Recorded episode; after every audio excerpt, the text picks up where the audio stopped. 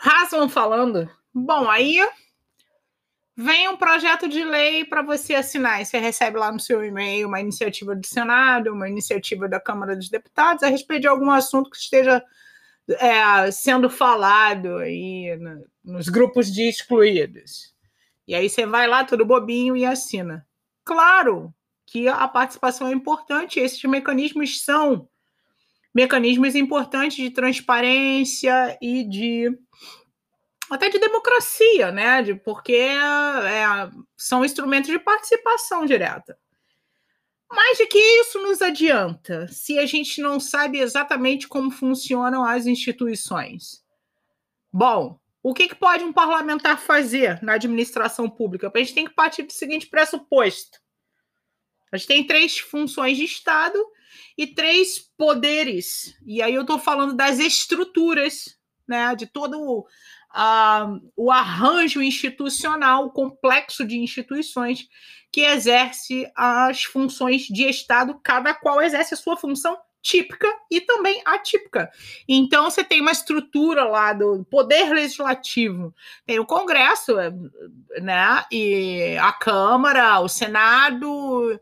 No Senado tem mesas, uh, no, no, na Câmara também tem, tem uh, as sessões né? Tem as comissões, então a, vai uh, diminuindo, especializando de acordo com as suas funções. Isso acontece em todo, em todos os poderes da República, no poder executivo, não e, é, e também no judiciário.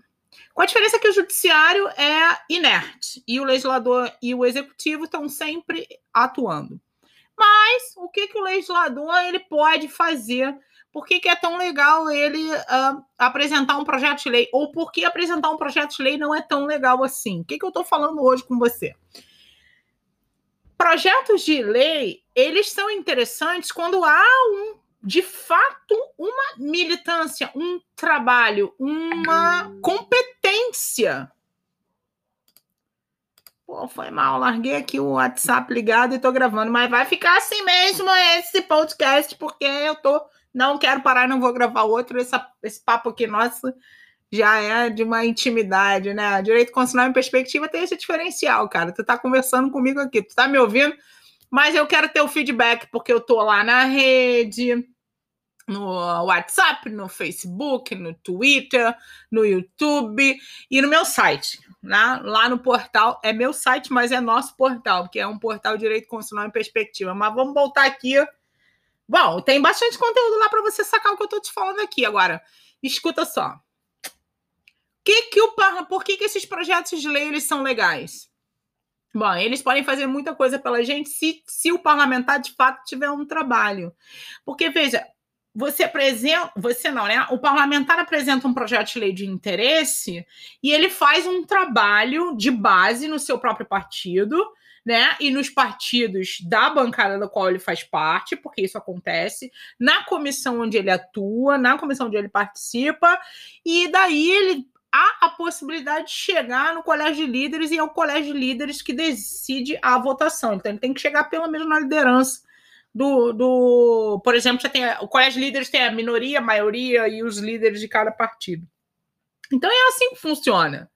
Então não adianta ficar Olha, o Bolsonaro é estúpido porque nunca apresentou nenhum projeto de lei. Não, o Bolsonaro é estúpido porque ele é estúpido mesmo. Mas eu não quero nem saber por que, que é. Nem sei por que, que eu estou falando. Enfim, vamos lá. É porque isso me deixa por deveras indignada. É, e você tem é, alguns parlamentares que jamais apresentaram um projeto ou que tivesse posto a votação, mas que tem um trabalho relevante no parlamento. Então, assim, a gente, para a gente entender como é que funciona isso, né? E, e para a gente também poder formar um senso crítico e saber é, o que, que o jornalista está falando, porque claro que a imprensa tem um papel muito importante, mas é a gente que faz a imprensa. Então, se a gente pega e engole com papel e tudo a bala que eles estão nos dando, o bombom que eles estão nos dando, não necessariamente a gente vai ser feliz assim. Então, a gente vai ter que abrir esse bombonzinho e ver se é bombonzinho mesmo e se realmente o produto é bom. Porque a imprensa também pode nos induzir a um determinado erro. Graças a Deus, né? E, se, e Deus querendo e o capeta permitindo, a gente está aqui no podcast da Haslam para aprender um pouquinho mais. Cinco minutinhos de reflexão.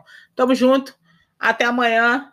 Até daqui a pouco, né? Os podcasts estão aí para você baixar e ficar me ouvindo. Me aguenta aí, que amanhã tem mais. Volto logo.